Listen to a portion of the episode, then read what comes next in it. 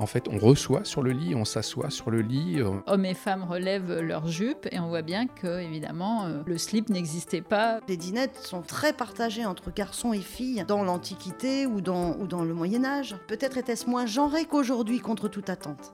Vivre au Moyen Âge par Passion médiéviste en partenariat avec le musée de Cluny.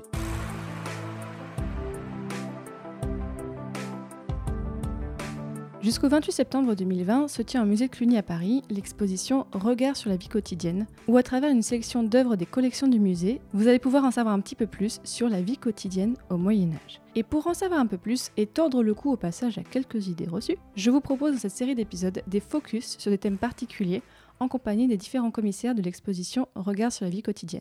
Aujourd'hui, nous enregistrons toujours au musée de Cluny et je reçois Béatrice de Chancel-Bardelot, conservatrice du patrimoine au musée de Cluny et chargée d'enseignement à l'école du Louvre. Et aujourd'hui avec vous, nous allons parler des vêtements. Les vêtements au Moyen Âge, bah, bon, on se doute que forcément les personnes avaient des vêtements, mais est-ce que vous pourriez me raconter comment s'habillait-on au Moyen Âge et est-ce qu'il y avait bien sûr des différences entre les habits des hommes et les habits des femmes? Alors, le Moyen-Âge, c'est quand même une période très longue. Il y a des phases différentes. En gros, il y a une transition de l'Antiquité tardive euh, au Moyen Âge. Ensuite, au Moyen Âge classique, euh, disons 12e, 13e, euh, on a quand même, à partir de là, on a pas mal de sources, figurées en particulier, on a des objets aussi. Et puis au 14e siècle, il y a une vraie césure, puisqu'on voit apparaître des vêtements beaucoup plus travaillés, des vêtements plus près du corps au milieu du 14e siècle. On voit apparaître aussi, à partir de la fin du 13e siècle, les boutons avec les boutonnières. Et donc tout ça permet d'avoir des vêtements plus ajustés, tandis qu'auparavant, on avait des vêtements qui étaient euh, maintenus par des épingles, des fibules dans la tradition antique. Donc on a une vraie césure qui se fait au cours de la première moitié du XIVe siècle et qu'on perçoit très bien. euh, à la fois par les sources visuelles, euh, mais aussi un petit peu par euh, les objets qu'on trouve. Les vêtements, bah, ils sont faits aussi euh, de tissus, avec euh, toute une variété euh, de tissus pour les riches, pour les pauvres. Euh, et les vêtements vont se différencier petit à petit aussi euh, entre vêtements masculins, vêtements féminins. Mais il y a aussi une base commune qui perdure jusqu'au XVe siècle, euh, en particulier les vêtements longs, euh, qui peuvent être communs à hommes et femmes. Mais après, ça dépend, il y a des différences sociales. Il y a à la fois des permanences et des choses identiques, mais aussi des choses, euh, enfin voilà, des différences de vêtements hommes-femmes. Quel est le type de tissu qu'on retrouve le plus souvent dans les vêtements au Moyen Âge? On utilise des fibres naturelles, donc le lin, le chanvre, la laine. Euh, les vêtements peuvent être fourrés également, donc là on va avoir de- des fourrures. Et puis pour les vêtements les, les plus exceptionnels, euh, on va avoir l'usage de la soie. Donc des soieries qui sont au début du Moyen Âge plutôt importées euh, de l'Est de la Méditerranée et ensuite qui sont euh, tissées euh, en Italie par exemple. On a des, grands centres de soieries comme Luc euh, au XIIIe et au XIVe siècle. Et puis des tissus façonnés, donc des lampades, des tissus avec éventuellement du fil d'or, du fil d'argent, du fil métallique, mais là c'est vraiment très exceptionnel. Donc c'est, en a toute une gamme de tissus. On voit aussi qu'à partir du XIIIe siècle, on va utiliser des laines plus courtes avec la généralisation du cardage. Donc, il y a toutes sortes, enfin, sur le, le textile, c'est complexe. Ça rejaillit aussi sur euh, l'histoire du vêtement. Enfin, on voit bien les foires de Champagne euh, où on, on parle beaucoup de drap de laine, en fait, qui va servir aussi bien euh, dans les maisons que pour vêtir les gens, pour les vêtements, pour lutter contre le froid. J'ai une question un petit peu peut-être étrange, mais est-ce qu'on portait des sous-vêtements, voire même des chaussettes au Moyen Âge Alors, on portait des, on a des bas, en particulier des bas ecclésiastiques, donc des types de chaussettes. Par exemple, euh, il y a quelques années, à l'exposition Les temps mérovingiens, étaient présentées euh, des chaussettes de Saint-Germain, conservées euh, dans le, Jura.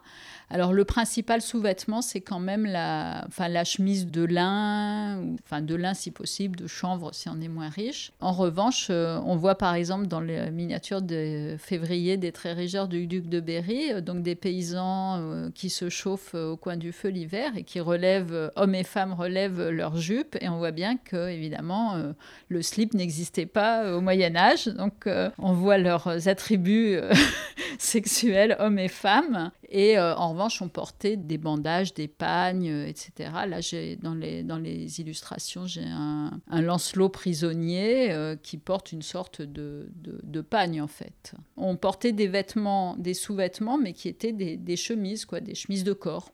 Alors, s'il n'y avait pas de chaussettes, par contre, évidemment, les gens avaient des chaussures au Moyen-Âge. Oui, alors on a retrouvé un certain nombre de chaussures, par exemple euh, dans les fouilles urbaines à Saint-Denis. Nous-mêmes avons euh, quelques chaussures qui sont actuellement en réserve puisque le musée est en travaux par exemple, dans les enluminures, on voit des personnes qui travaillent et donc qui ont des, chaussures. On voit des, chaussures en, cuir. Euh, là aussi, on voit un laboureur dans les traits régeurs du duc de Berry au mois de mars qui a des, chaussures sombres, donc vraisemblablement en cuir. Et on peut avoir aussi sur les, images, en particulier au 12e, 13e, d'assez jolies chaussures à brides, y compris euh, Là, dans une image euh, extraite de Miracle de la Vierge, euh, où on voit quelqu'un qui travaillait sur un échafaudage, donc il est vêtu de court, mais il a euh, lui aussi des, chaussures attachées avec des brides. Puis à la fin du Moyen Âge, on a les, modes un peu extravagantes avec des chaussures à longue pointe, les célèbres poulaines pour les hommes ou pour les femmes. Il se trouve que j'ai été conservatrice du musée de Bourges et au musée de Bourges, on avait une chaussure, alors toute fin du Moyen Âge, qui a appartenu à une des filles de Louis XI, Jeanne de France, et qui est une chaussure à semelle très épaisse, donc de type un peu soc donc qui existait aussi euh, au Moyen Âge. on en voit aussi dans les sources, donc des, sources figurées où on voit des socs en, à semelle en bois avec euh, attachés aux pieds avec du cuir. Les talons n'existaient pas au Moyen Âge alors, ou alors juste les semelles comme ça un peu compensées seulement sur les sources, on voit quand même euh, des, talons. Et puis oui, on voulait euh, rehausser sa taille avec des, semelles plus ou moins compensées. Euh. mais c'est un phénomène qui est quand même, à mon avis, du Moyen Âge tardif. il me semble qu'en Italie, il y a eu des textes de... Enfin, certaines villes ont pris des dispositions, mais à Venise, on pouvait vouloir avoir des hauts talons aussi et des hautes semelles pour éviter la coalta. Là, vous me présentez encore des images. On les mettra sur le site passionmédiéviste.fr euh, pour, pour les commenter. Donc là, qu'est-ce qu'on a? Donc là, on a une illustration du roman de la Rose où on voit que jusqu'au XIVe siècle, euh, on a des vêtements longs euh, un peu indifférenciés pour les hommes et pour les femmes. Alors les hommes vont plus avoir des chaperons donc une espèce de, cagoule qui va leur permettre de se protéger de la pluie s'ils sortent. Donc on les voit là sur cette image. Et les femmes, vous voyez, ont aussi des vêtements longs mais là, euh, un peu plus de féminité, elles ont, euh, on voit le décolleté. Mais on est déjà euh, à l'époque des boutons, donc on voit que certains ont des, ont des boutons. Et ensuite, ce qui va se différencier, c'est un peu en fonction du statut social et de la respectabilité. Donc là, on a deux images qui sont extraites du même manuscrit des œuvres de Guillaume de Machaut. Donc là, on voit euh, une personnification euh, d'une euh, vertu qui présente Guillaume de Machaut. Là, c'est un poète, c'est un savant, donc il est vêtu de long, et il est suivi par deux autres femmes qui sont voilées, vêtues de long, donc ce sont des personnes tout à fait respectables.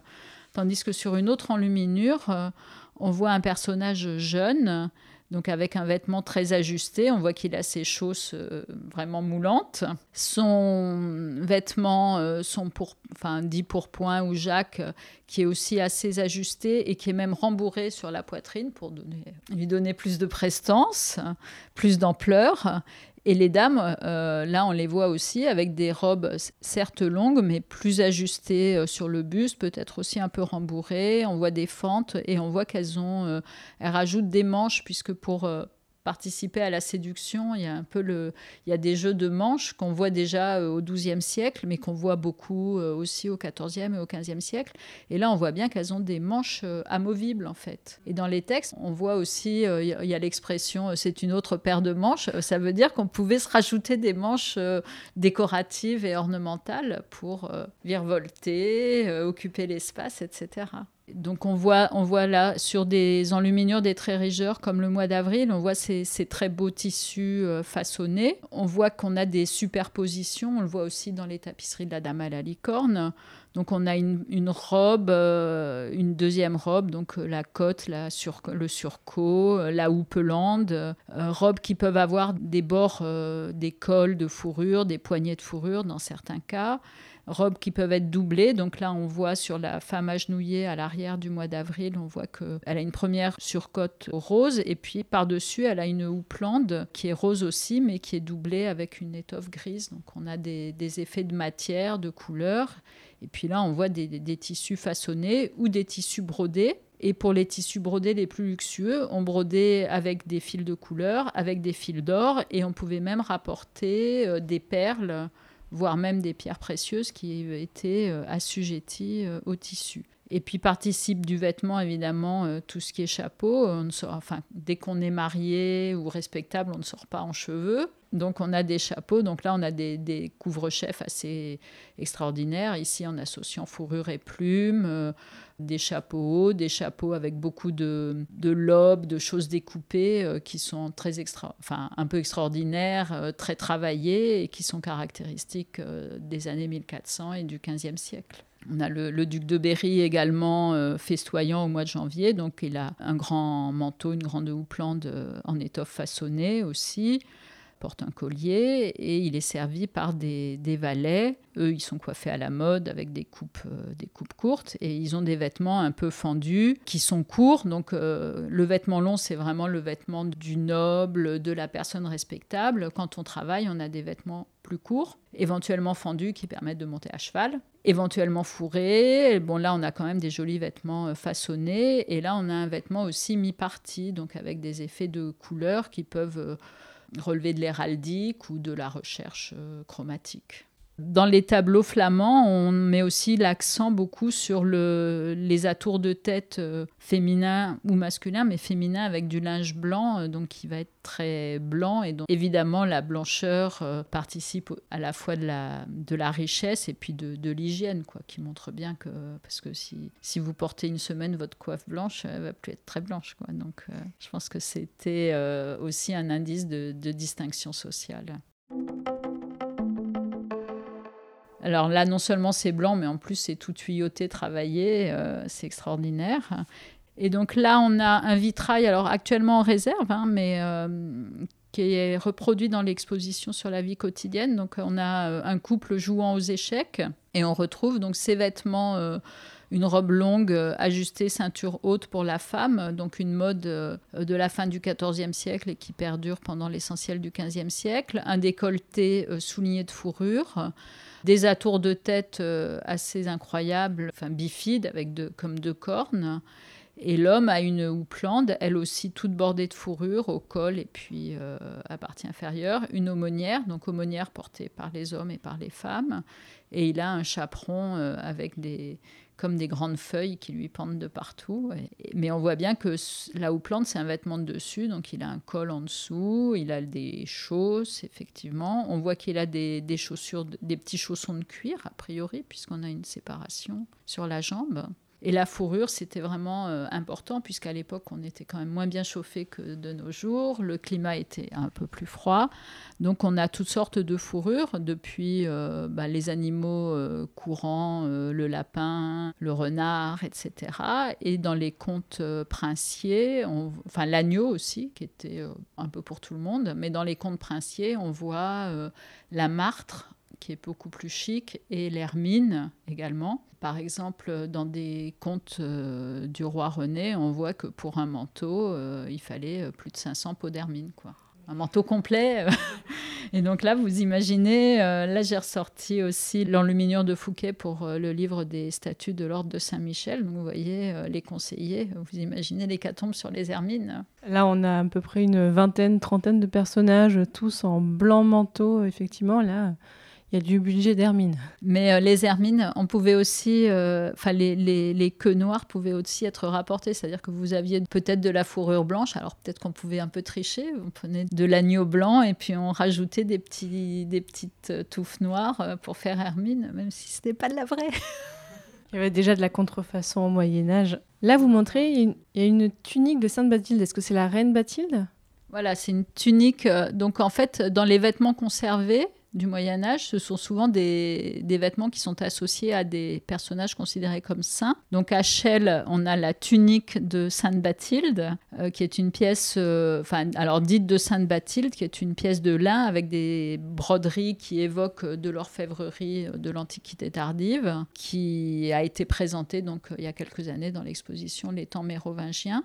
Sinon, comme vêtements conservés et très célèbres euh, du Moyen Âge, on a au musée euh, des tissus de Lyon, on a le, pourpoint de Charles de Blois, qui serait mort en 1364, euh, qui aurait été le vêtement qu'il aurait porté euh, le jour de sa mort euh, en 1364 à la bataille d'Auray, et qui est un vêtement typique du XIVe siècle, avec tous les boutons à la fois sur le, sur le torse, mais aussi sur les manches. Un vêtement rembourré, un vêtement de tissu façonné, donc qui est très célèbre et plus accessoire, mais une chaussure. Alors il y a la paire, mais il y en a une qui est au musée de Bourges et une qui est euh, chez les religieuses de l'Annonciade de Bourges. Donc euh, une chaussure euh, à semelle compensée en cuir de type soc, cuir façonné et polychromé, et qui a appartenu à Jeanne de France, la fille cadette de Louis XI qui a été marié euh, au duc d'Orléans, futur Louis XII, et qui, euh, lorsque Louis XII est monté sur le trône, il s'est séparé de son épouse, qui a fondé un ordre religieux, l'ordre de l'Annonciade,